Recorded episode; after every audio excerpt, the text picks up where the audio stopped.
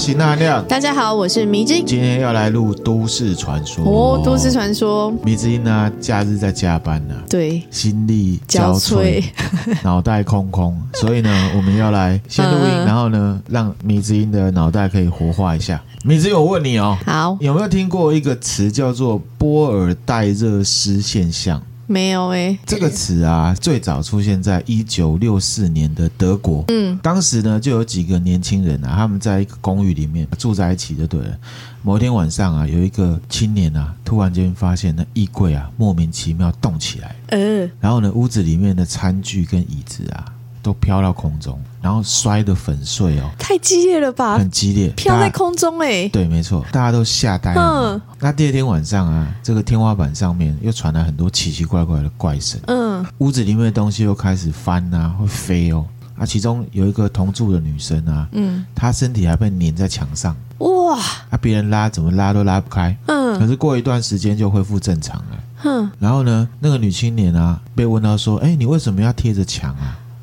嗯，然后那女青年就说：“我不记得，没有啊，我有贴在墙上嘛，这样子。他”他没印象哦，对，没印象。这几个青年啊，没有办法解释这现象。嗯，他们就去找了德国啊很出名的物理学家跟心理学家，一个叫邦德的教授，嗯，来调查。嗯，然后这个邦德教授啊，调查之后就跟他们说啊，这一个现象啊，就叫做波尔代热斯现象。德文翻来的音译哦，对，音译、嗯、德文我不会念啊，没办法。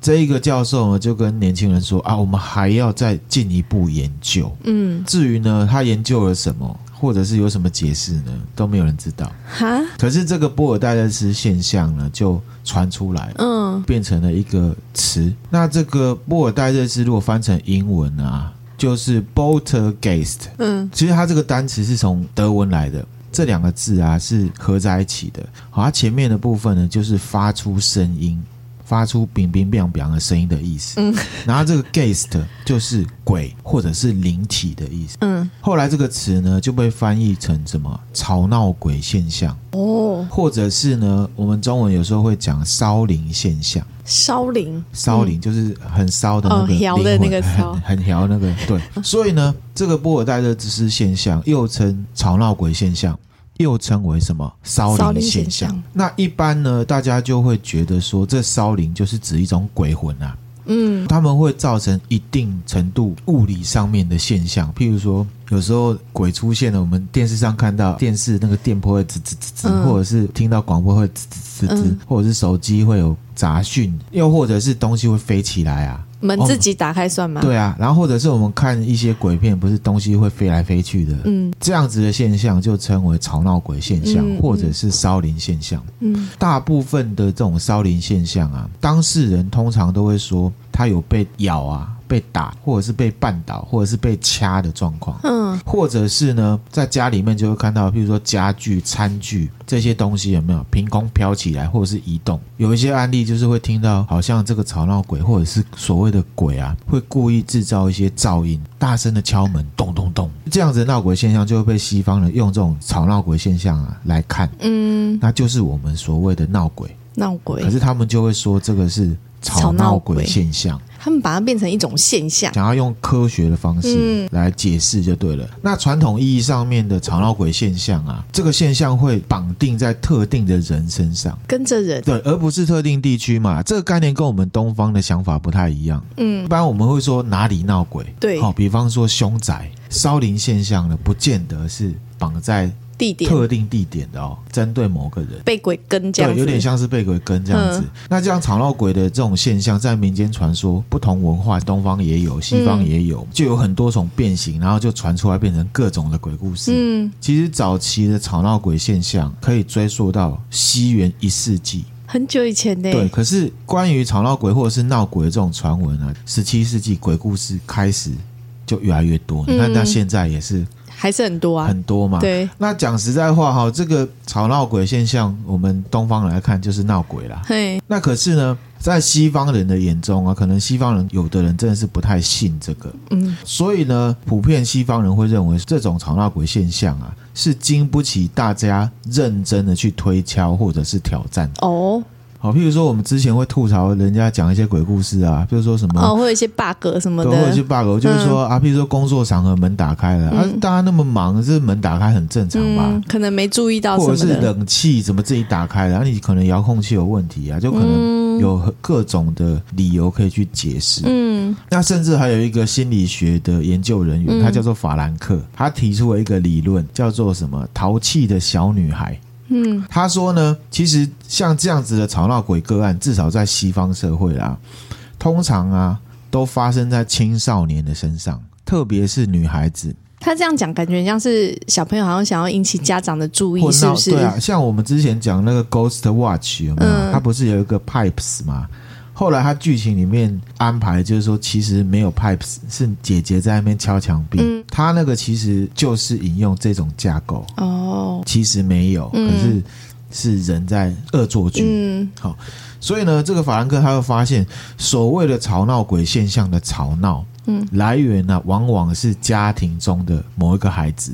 那这个孩子呢，因为想要引起大人的关心，嗯、所以呢会悄悄的扔东西，然后发出声响。嗯，其实也是有道理的，也是有可能。那甚至呢，也有一些调查人员，比如说有一个叫旧的人，他也会觉得，其实大部分的所谓的闹鬼或者是吵闹鬼事件，通常是源于呢一个有动机、故意恶作剧的个人。嗯，你已经觉得呢？可是你说那些东西。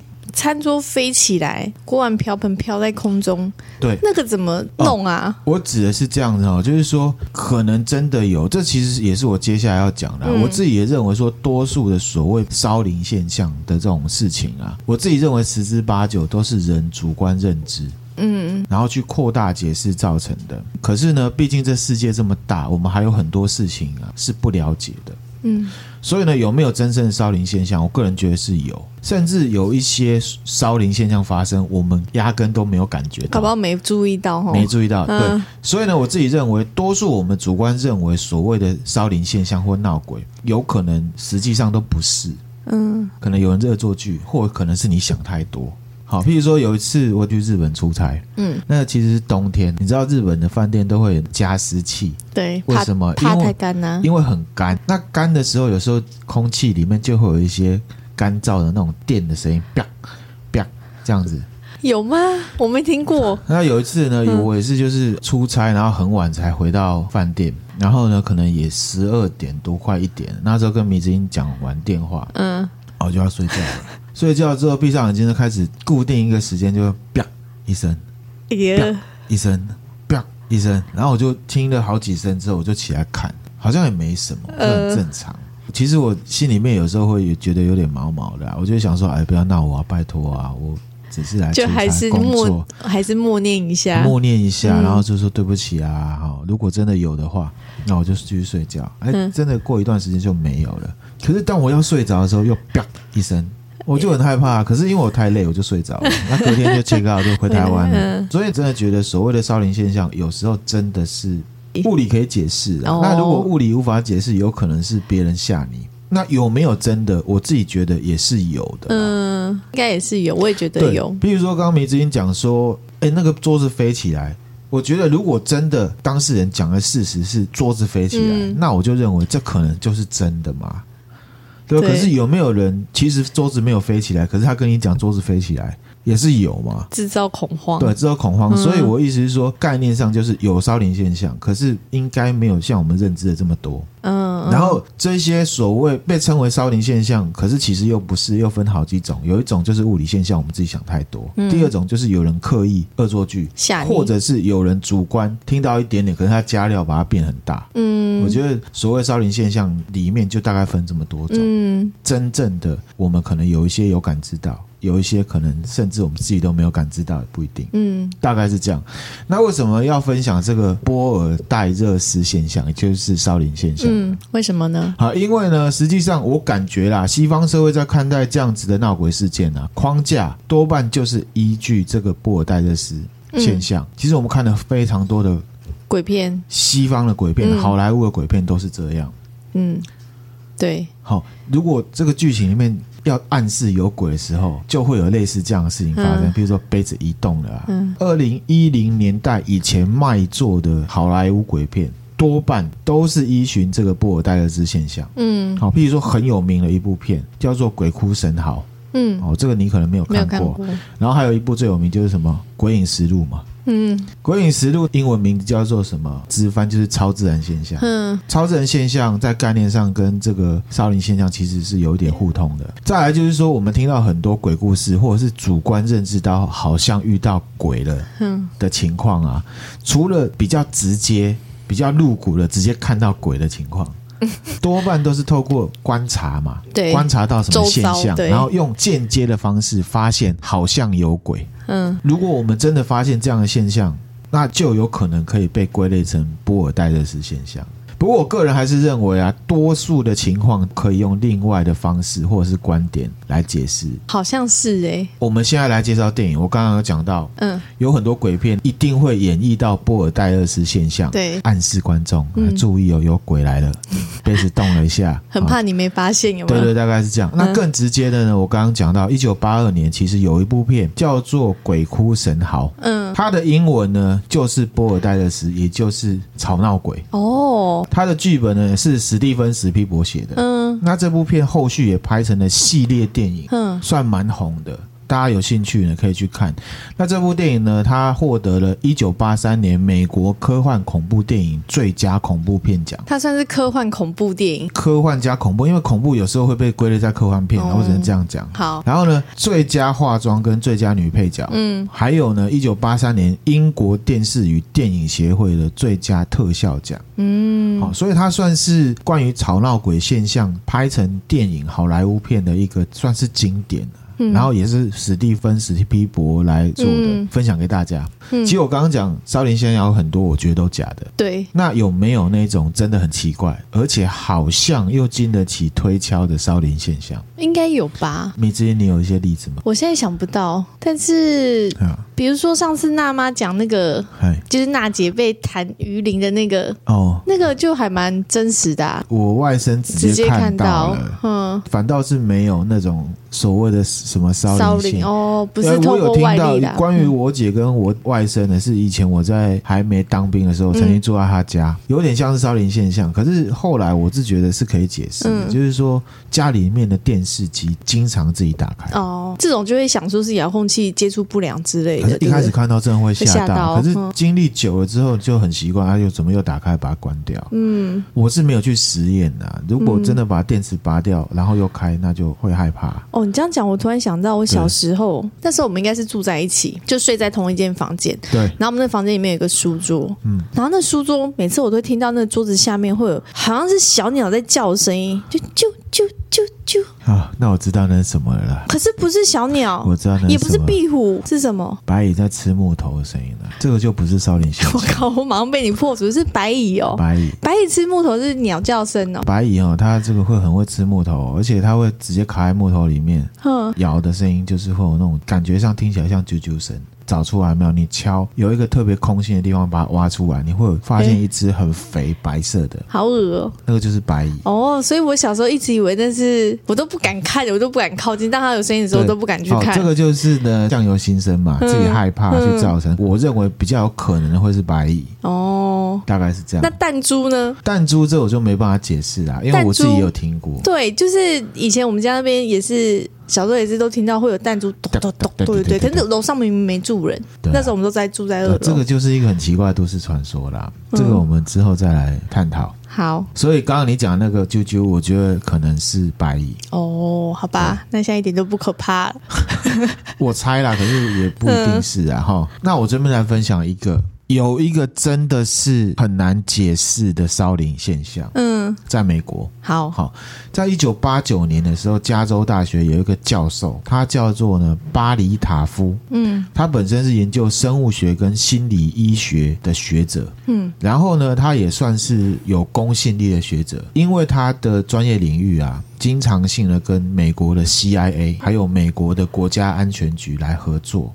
就是提供一些咨询就对了。嗯、他自己本身对这种闹鬼还有灵异现象也是很有兴趣，嗯，所以呢，他就参与调查了蛮多所谓的闹鬼事件，嗯，那他的团队呢，就有点像是解读这些人家讲的所谓灵异现象，然后偶尔呢还会查出来说啊，踢爆这根本就不是闹鬼，嗯，这种方式，嗯，好，我不是说全部他都说不是。或者是全部他都说是真的就调查，然后他认为可能是，那就是，他就等于是去验证这样。那如果不是，他就跟大家讲这不是，嗯，这样子。那因为比较出名啦，所以甚至还有电视节目会播出关于他调查的案件。嗯，那这种模式就很像是我们现在在 Podcast 里面在讲他的事情是一样的，嗯、大概这种感觉。等一下要分享了的事情呢，是他没有踢爆，或者是说成他比较没有办法解释的情况。哦，就刚刚讲到一九八九年嘛，哈，嗯，他呢。收到一个委托，嗯，加州圣培德罗市有一个居民啊打电话给他，然后呢说呢他朋友的房子好像有鬼，嗯，哦，希望他可以调查一下。巴里教授他就带了他的团队去到这个房子，嗯，那这个房子的屋主啊，他是一个单亲妈妈，叫做杰基 Jackie，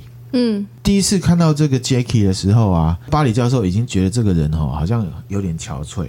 不成人形，好像有一种被生活击败的感觉。巴里教授呢，就带来两个团队研究人员啊，在屋里面调查。然后呢，这个杰基我大概介绍一下，她大概二十出头。她刚刚讲单亲妈妈嘛，一年前才跟丈夫离婚，嗯，因为她丈夫有这个酗酒还有暴力的问题。那一九八八年的时候，杰基她怀了一个孩子，肚子大，一个人搬到圣佩德罗的房子里面来住。刚刚搬进来的时候，她就觉得。怪怪呢？为什么？第一个，他经常做噩梦，嗯，而且呢，经常性的在半夜十二点醒过来，嗯，其实这事情是不是跟灵异事件有关？这个是存疑的啦，嗯，因为我最近呢，那含量个人也经常做噩梦，而且也是早早就醒来，对，啊，我自己的经验是刚来到一个新的环境，还有工作压力，嗯，好适应问题造成的，哦，这大家可以思考一下。可是他自己主观的呢，觉得屋子里面有人走来走去的。嗯，这件事情要不是真的有鬼，再不然就是他精神上面有问题。嗯，哦，这是两种解释。那比较奇怪的部分要来了哈，这个杰基啊，除了肚子里面有一个小孩之外，从以前就养了一只猫，那猫年纪已经有点大了。嗯，那搬到这房子里面来之后呢，他就发现说，这个猫啊，常常在家里面会经常性的把背拱起来，然后发出那个。哦，就是很像有威胁，遇遇到威胁的时候反应这样。那我自己印象中的话呢，猫如果有这情况，应该是看到什么，或者是它觉得有威胁，嗯，好才会有这样反应。而且呢，这猫就渐渐都不在房子里睡觉，也不在房子里面活动，经常性的待在房子外面。嗯，好，那这个部分呢，有养猫的听友呢可以分享了哈，这算不算怪现象？应该算吧。如果对主人来讲，像我们家的小狗，如果哦，它平常会盯着某个地方，然后叫，然后或者是就是耳朵盯起来，耳耳朵竖起来，竖起来就会好像哎，好像看到什么，因为它平常不会这样。对对对对对，好。总之呢，即便是上面这些现象，杰基他会觉得说，因为怀孕，嗯，快要生了大肚子，那孕妇可能生理上会有一些比较大的。变化对，没错。那有可能会听到什么或看到什么，他自己都解释说，这个是怀孕引起的生理变化所造成的。嗯，也是想想先安慰自己，不要想太多的方式。可是我觉得一般人，我觉得合理的解释也是很正常啊。哈、嗯，因为她怀孕嘛。哈啊。那后来她的孩子出生了。嗯。那有一天呢，这个杰基啊，又在凌晨十二点醒过来。嗯。那他就想说啊，既然醒过来了，他就要去看看他小孩的状况。哦，那外国人不是小孩跟大人都会分开睡，蛮厉害的，蛮厉害的 哈，还那么小。进小孩的婴儿房啊，一开门他就看到啊，在小孩子的婴儿床旁边坐了一个脸色苍白、穿着红色衣服的驼背老人。直接看到，对，是不是圣诞老人？这太可怕了，这还没圣诞节吧？对，不是哈，因为那气氛还蛮阴森的，而且那个驼背的老人就站在婴儿床旁边。啊，因为杰基进来，他就刚好盯着杰基，对到眼，对到眼了。给你看一下照片，还有照片，不是拍的，是巴黎他这个团队有没有去访谈之后，然后呢，嗯、依照杰基的描述哦，把它画出来的，模拟出来就对，这是画出来的。哦，好可怕的脸哦，长这样很可怕，欸，很可怕哈。啊，这图我们分享给大家哈，这个很可怕，大家小心看。然后，然后呢，这个是事后画出来的，嗯还没有通知巴里教授之前，那杰基其实他有告诉他的邻居跟朋友，因为他单亲妈妈孤苦无依嘛，嗯，看他这个很吓人吧，对，告诉他的邻居跟朋友，可是没有人要相信他，嗯，就觉得啊，你这个一定是幻觉、看错之类的，喝酒喝呛了还是怎么样的哈、嗯，就没信他。可是呢，自从他募集了这个红衣老人之后，房子里面就开始出现了烧灵现象。哇，嗯，比方说放在桌子上面的笔，自己会好像有人拿着，然后往上甩，然后掉在地上。然后呢，婴儿房里面的布娃娃有没有，嗯，会换位置，嗯，这是他主观认为啦哈。那后来的日子里面呢，啊，比较痛苦一点，红衣老人会时不时的出现在家里面的不一样位置。比如说，他从房间出来，他进到客厅，他就看到那红衣老人坐在沙发上。哇！或者是呢，他要去厨房的时候，就看到那红衣老人站在走廊上，然后驼背背对着那个阶级，哼，搞得他不知道该不该走过去。哼，这个红衣老人会不会是躲在他家，住在他家阁楼之类的、啊、那种？我继续讲，然后出现的频率就越来越高，那劫机就更加的疑神疑鬼，然后又害怕，所以呢，就有一点点快要精神崩溃的感觉。一定会的，哦、因为他也是单亲妈妈，也没有钱，孤苦无依，所以他也没办法搬家。天哪，好惨哦！这时候最痛苦的事情来了。嗯，他有一天做家务，他就听到他们家阁楼发出固定的声响，嘣嘣嘣，嘣嘣嘣嘣嘣嘣嘣，而且它那个节奏啊，不是嘣一声，譬如说动物撞一声，哦，不像那种，是有人在敲这样子。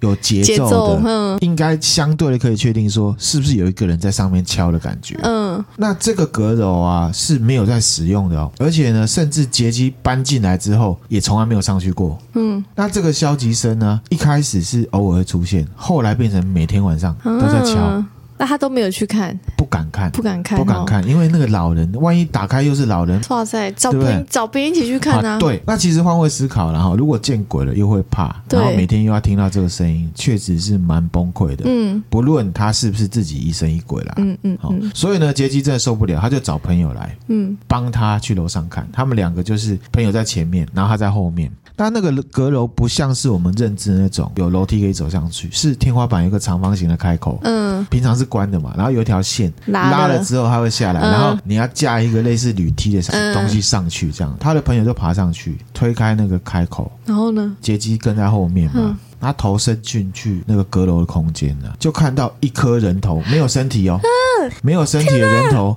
用很憎恨又很愤怒的表情呢，跟他两眼相对。杰基跟他的朋友吓一跳，有没有？赶快下来，再也不敢去那个地方。那个人头不是真正的死人头，而是一个好像灵体的东西。这个也是事后巴里教授根据描述画出来的。所以不是真的有一个人头在那，不是，不是。他们哦，是哦，对，而且是有表情的。好可怕哦！哦，这个样子我也会分享给人。这也是很可怕，长得很可怕哎。好，分享给大家哈。嗯，而且这次是连他朋友都看到，连他朋友看到，所以他们就不敢去啦。对，不敢看，所以后来就受不了了。杰基的朋友就去委托巴里教授，大概是这样子。好，那一九八九年的八月，这个巴里教授他就来了嘛。他发现呢，其实杰基已经有一点疑神疑鬼，有点幻听了，精神状况不是很好。当然有点怀疑是说，到底是真的有鬼，还是你精神对状态不好？而且重点是哦，这个故事，嗯，除了刚刚杰基讲的那些事情之外，全程都有录影，要录的，我会分享给大家。嗯，很长吗？那个影片就是纪录片哦，哦，很长啊。那一开始呢，巴里教授的团队他在检查的房子里面各个位置，都没有发现任何事情。他们用器材去量，也没有任何事情。那巴里就想说，好啦，反正又是一个神经病啦，疑神疑鬼的，或者是有精神问题。嗯，那没多久呢，他们查到那个洗衣间的时候，就听到阁楼上面传来这样子的声音。他们遇到了，听到了，这都有录影哦。嗯，那所以呢，巴里的团队就爬上去看。巴里的团队成员有一个叫杰夫，他就是爬上去，嗯，一样把头探上去，就看到了。没有，没有看到。其实呢，阁楼里面一片空，什么都没有，没有摆任何东西，也没有动物，嗯、也没有人。意思就是说，其实这个声音从上面传下来是很奇怪的，不应该有那声音，而且还有节奏。嗯，这个杰夫啊，他因为头探上去嘛，用了相机啊，拍了阁楼里面的照片，你、嗯、要看一下嘛。这是阁楼里面的样子，哈、嗯。还有这个阁楼里面的照片，探上来的时候，其实就是这样，就是这样子。那楼下的吃瓜民众呢，就要求他拍阁楼的另一边。嗯，他是不是要转过来？对，他就转了方向，拿相机拍另一边。这时候呢，突然间好像有人动到了什么，或者是拨了一下他的手，而且同时这时候照明设备就是那手电筒全部按掉，相机也被拨掉。嗯，整个阁楼黑漆漆的。这个杰夫访问里面他要讲，他是无神论者，他不相信有鬼。嗯可是，即便这样，他真的吓歪了，嗯，连忙往下逃，东西被剥掉，他就吓到这样，对，吓到，相机掉在上面哦，知道怕了嘛，对不对？所以呢，团队的另外一个成员，也就是摄影师，叫康拉德的，就陪这个杰夫再上去一次，嗯，上去之后，他们就把相机拿回来，因为很贵嘛，嗯，对不对？哈，可是他们上去之后啊，发现说，其实刚刚被拨了一下，相机掉在阁楼的地板上，对，可是镜头却跟机身分离了。而且镜头啊，嗯，是掉在阁楼的另外一个角落，很远很远的地方的意思。对，这个东西呢，我是不确定是不是真的有鬼造成，因为被吓到手滑撞击，然后相机掉在地上，嗯，然后镜头弹落弹飞也是有可能啦，嗯，那只是说不确定那个掉落情况是不是真的很猛烈，嗯，不论如何，这个情况算是蛮悬的啦。对，那找到镜头之后呢，还有相机之后呢？嗯就要下来了嘛。对，康拉德他转身要下去的时候，他就听到杰夫啊娇嗔一声：“哎呦，这么奇怪。”没有啦，他吓一跳了，他就叫了一声啊。杰夫说有人推他，可是两个人确定阁楼上面是没有任何一个人，而且这个康拉德因为他是摄影师，所以他是带了强光灯上去，整个阁楼是很亮的情况。嗯，那所以确定这个事情真的怪怪的之后呢，这个团队在后来几天啊，就在杰基的房间里面架设备，嗯，好想要拍到什么或者是侦测到什么，对，啊，不过好几天都没有，什么都没有。那比较奇怪的是说，他们很多部的这个摄影机在平常的状况下都可以正常使用，嗯，可是放到房子里面之后就经常性的故障或者是自动关机。那其实是说，团队他在房子连接这个阁楼天花板的这个木头，发现了像是脏水的粘稠液体，然后他们有带回去化验，嗯，号称说呢，这个是人类血液，嗯，那虽然没有办法查出来这个血液是谁的，嗯，可是确定呢，这个血液呢是男生的血，好，资料是这样写的啦，嗯，那我只能说，应该就是只是怀疑是人血啦，那。血液可不可以判断性别？可以吧？啊，我有查一下哈，确实是可以判断性别的。啊、嗯，我们知道怀孕的妇女是可以透过验血来了解到宝宝的啊性别。性别。然后再来，我也去查了一下，因为这事情是发生在一九八九年嘛，哈、嗯。DNA 检测技术，因为其实你要确定是男生还是女生，就是要靠 DNA 检测技术。DNA 最准。这个 DNA 检测技术呢，是在一九八四年才被发现。嗯。一九八五年的时候，DNA 的检测技术第一次。被使用在美国境内的一个刑案当中。嗯，好，所以呢，如果是一九八九年，是有可能可以透过 DNA 对测出来，只能说有可能，也不知道他们是不是真的用 DNA 的技术。嗯、总之，他就说这个可能是血，可能是男生这样子。好，那过了几天之后呢，这个团队又回到杰基的房子，他们一进房子就马上又听到阁楼的声音，哎，又听到那声音，咚咚咚咚咚咚咚咚咚咚咚咚。很有频率的。然后这时候呢，杰夫跟另外一个成员叫拉里的上到阁楼，再去看一次。对，这一次比较猛。这一次两个人上去就四处检查，不到几分钟，哼就听到呢楼下的人叫他们赶快下楼，哼很可怕，赶快下来，赶快下来这样子。那这个拉里他就把头探下去说：“哎，怎么了吗？”了 对，楼下的人说，刚才在阁楼的那个开口那个地方听到有人在弹手指。呃天哪！听了觉得很可怕，所以叫他们赶快下来。嗯，那因为拉里他也没有弹手指，他们有在想说是不是因为自己在楼上走动发出了什么声音让大家听错了。嗯，所以呢，他就把头缩回去，要问这个杰夫有没有乱耍帅，嗯，有没有弹手指？对，可是呢，他却看到很可怕的一幕哦。什么？给你看照片，他拍下来的。天哪！是他跟他一起上去的，这个就是杰夫。杰夫还有一张给你看，变这样子，然后绑了一条绳子哦。有绳子吗？有绳子，然后这拉里吓一跳啊，然后就赶快把杰夫拉下来，因为这杰夫的样子就很像是恍惚的，然后好像要在阁楼里面上吊的感觉，而且那个样子表情看起来很可怕。对，对，对。然后呢，他们就是稀里糊涂就把杰夫救下来，嗯、而且发现了他的脖子上面有一条绳子的勒痕。嗯，就是那一条吧。这个也有照片，很明显，很明显，红红的。对，然后呢，救下来之后，他们就问说：“杰夫，你怎么回事？嗯、你刚刚到底是怎么样？”对啊，他说他刚刚在阁楼上的时候就在搜查嘛，啊，其实没多大，没多大，他只感觉到有人跟他讲话，然后过程中间他就不知道过程了，然后他只觉得自己喘不过气来，然后他有意识是被救下来之后，大家在问他。说刚才发生什么事情？所以他那时候都不心，嗯、就是没有意识，就对，对。这很玄哦，那是被鬼遮眼之类的，实在太诡异了。那其实巴里教授也没有查出什么，嗯，有点帮不了他的感觉。那杰基太害怕了，他在一九八九年的年底呢，就搬回去跟他的揪空丈夫一起住。哇，看哪个比较可怕这样 这样子好像价值观有点偏差哦。巴里呢就继续调查这间房子，可是他继续调查，对，可是后续就没有发生什么怪事。嗯，对，那是不是事情就结束了？没有。对，因为你一开始有。讲说是跟着人对吧？一九九零年的时候，这个杰基又打电话给巴里教授，嗯，他说自己又撞鬼了，嗯，他说刚刚才搬回去跟丈夫住的前几个月都没事，所以他自己就觉得说自己已经搬出了闹鬼的房子，所以 OK 了，嗯，那可是呢，他有一天换新电视，电视摆在那个客厅啊，在没有插电源、电源也没有开的情况下，他在电视荧幕上面看到了那个红色老人。这个太可！超猛的哈！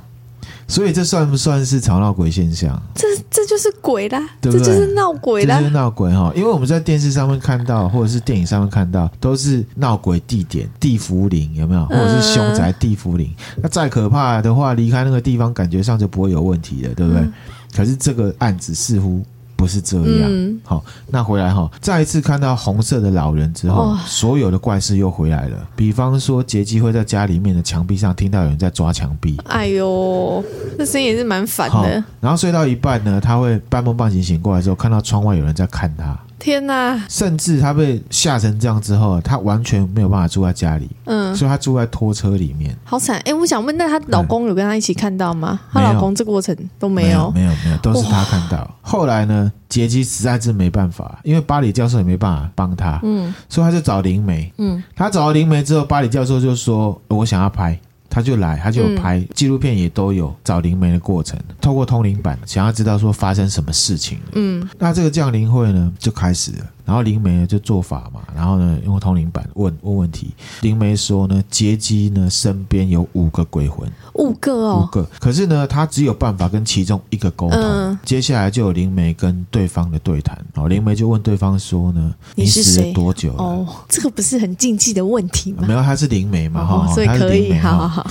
然后对方就说，哦、我死了六十年了。嗯。然后灵媒就问说，你是不是死在那个圣佩德罗的房子里面？嗯。对方就说不是。嗯，哎，不是哎，嗯，那对，那灵媒就说，那你死在哪？嗯，哦，他都专问一些很白目的问题，对啊，哦，那对方就回说圣佩德罗湾，嗯，就是圣德罗旁边有个海湾，对不对？嗯，然后呢，灵媒就问说，那你是溺死的吗？嗯，很白目哦。对啊，我觉得应该是说，为什么你要跟着他吧？好，没关系，继续讲哈。那以后你当灵媒，你再这样问哈。我应该没有这个能力的。那回来哈，灵媒就问对方说：“你是溺水死掉的吗？”嗯、对方就说：“他是被害死的。”哦，被害死的冤魂。灵媒就问说：“所以圣佩德罗的房子是你家吗？”嗯，对方就说不是我家，杀死我的凶手住在那房子里面。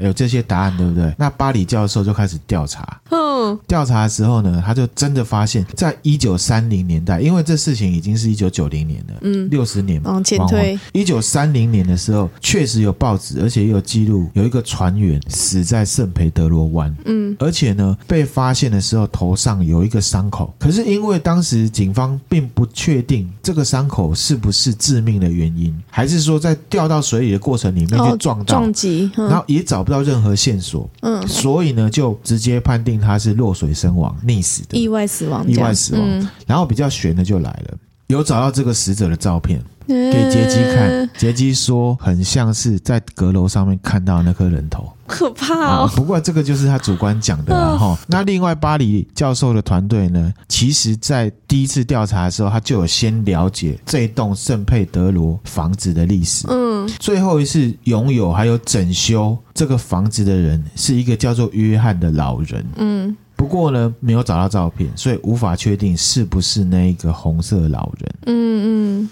好，这个故事就是这样子。然后后来呢，其实这个杰基啊，一直到他年纪很大，我之前有看到那个一些专访，嗯、他从年轻到中年到老年，一直都有人在访问他这件事情。真的哦？对。那他到底后来解决了没啊？后来好像就没什么事情了啦，就知道缘由这样子。对，就没什么事情了啦。那圣培德罗事件呢，其实呢蛮有名的，是哦。甚至有电视节目就是有专访当事人杰基，嗯，还有杰夫，还有其他人，而且都是事后，嗯。啊，那这个影片呢，我会分享给大家。可是没有字幕。哦，好，所以大家有兴趣就可以看一下，嗯嗯，这样子哈。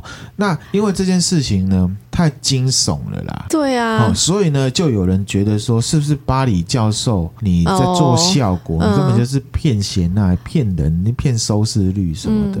不过也有另外一个说法，就是说，其实巴里教他是有专业背景的。嗯、那再来是说，这些团队本来他们就是很喜欢去踢爆人家号称是鬼故事的，嗯、他专门去破除的。对，然后巴里教授他在录这些过程的时候，其实还有很多的旁边的邻居也来凑热闹。怎么了？怎么了？有没有？譬如说在楼下说赶快下来的时候，其实就有邻居，嗯，要弄这样子一个局，大家都很配合，然后又不是演员的人演得很像，我觉得。啊好像会有点难控制，不太可能，哦。好像会有一点点困难，哦。嗯，那这个就让大家自己去思考。嗯，那这就是一个非常有名的吵闹鬼烧灵现象的例子，而且是真实发生的。就分享给大家。好，那梅子英你觉得怎么样？哎、欸，那我想问你哦，鬼压床算是吵闹鬼现象的一种吗？鬼压床现在已经有解释啊，就是科学解释，就是你的某一些神经还没有醒过来，可是你主观意识已经醒过来了，那你没有办法控制你的身体的时候，你就觉得你不能动，嗯，然后就会觉得被压床，这是一种生理解释。但是也不可否认，搞不好真的有鬼压床啊。如果是说像刚刚定义说，哎，可能有人被掐、被接触，欸、那我觉得可能。可能鬼压床应该也算吧，可是这是我自己的定义啦。嗯，我觉得应该算是。如果真的有鬼的话，那还有一个吼，我就想说，那如果像那个什么呃，西方国家他们都比较容易就是讲那个被恶魔附身、恶魔附身，对那种现象，跟这又是分开的。对不对？其实我自己觉得。恶魔附身啊，可能都跟西方人的宗教观有关系。嗯，大部分很多附身的都说他是恶魔嘛。对。可是实际上是什么？还是回到我们《道德经》讲的。哎呦，就是你贴名字嘛。哦，刚刚也在准备之后要跟大家分享华伦夫妇所有去调查的案件，里面就有个狼人事件，它里面也有涉及到附身。哦，你要说它是什么？你要说它是鬼还是恶魔？就是你的思考框架去把它讲出来的。嗯嗯，对，你讲到华伦夫妇，我就想到他们很那个之前那些电影，全部都是那些现象啊，都有那些现象，都有。其实西方好莱坞的鬼片一定都有烧灵现象，包含东方也都有了，什么窗户突然打开啦。或者是怎么样怎么样的这一集觉得怎么样？我觉得蛮可怕的，因为很真实哎、欸，很真实哈。对啊，而且我觉得那个电视没有插电源，还看到那个，呃、对、啊，好可怕。可是哦，我自己很冷静的讲，就是说有记录的部分啊，就是我们大家都看得到。可是像杰基讲的这些部分哦，因为没有记录，都是没有记录的，他可以自己讲啊。或者是可能自己精神稍微压力太大，精神就给大家思考，大家想说到底有没有这样子啊？哦，那其实我下面还要再讲井口真理子，因为我觉得这也是吵闹鬼。井口真理子也算，你想听吗？好，还是我们下一集？下一集好了啦，下一集哈，嗯，下一集关于吵闹鬼现象啊，或者是所谓刚刚讲到有可能是心理作用，或者是真的有鬼，这我不晓得。那只是说讲到这个现象，我就会联想到台湾之前一个社会案件。嗯、那我们下一集再来分享。好啊，好，那我们今天分享的内容就到这边啦。那如果觉得我们的内容还不错的话，欢迎追踪我们的 FBIG，或者也可以赞助我们，给我们鼓励哦。谢谢大家，谢谢大家拜拜。拜拜。